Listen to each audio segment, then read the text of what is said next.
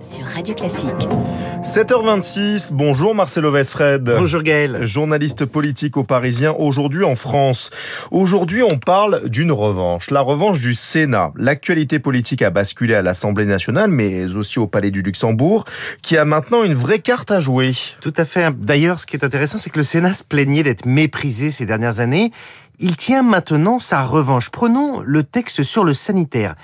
Souvenez-vous, les députés avaient expurgé les principaux articles du texte, notamment le pass sanitaire aux frontières. Eh bien, les sénateurs ont réécrit le texte et c'est cette version qui devrait finalement s'imposer. Elle a servi de base à ce qu'on appelle une commission mixte paritaire où se réunissent sénateurs et députés pour dégager un compromis. Dans la nouvelle mouture qui est en cours d'adoption par les deux chambres, l'État pourra demander un test PCR pour entrer sur le territoire, mais pas une preuve de vaccination. Cet exemple est parlant. Le Sénat a l'occasion de reprendre la main sur beaucoup de dossiers euh, mal emmanchés à l'Assemblée nationale, car la droite est majoritaire dans cette commission mixte paritaire, comme elle est majoritaire au Sénat. Bref, les versions sorties du Sénat se retrouvent bien souvent représentées dans les versions de compromis.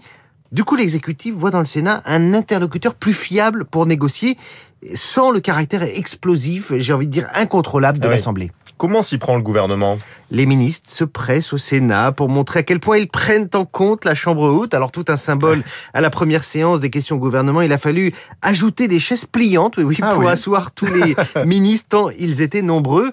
Autre geste, Elisabeth Borne va recevoir cette semaine les présidents de tous les groupes politiques au Sénat.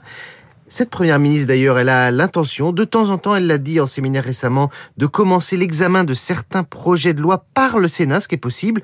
Le calcul est simple, donner le ton à la discussion, obliger notamment les républicains de l'Assemblée à se caler sur la position de leurs homologues sénateurs LR au Sénat. Bref, utiliser euh, le Sénat comme chambre de modération ou de dialogue, là où le Palais Bourbon est une enceinte où des coalitions de circonstances peuvent mettre à n'importe quel moment le gouvernement en échec.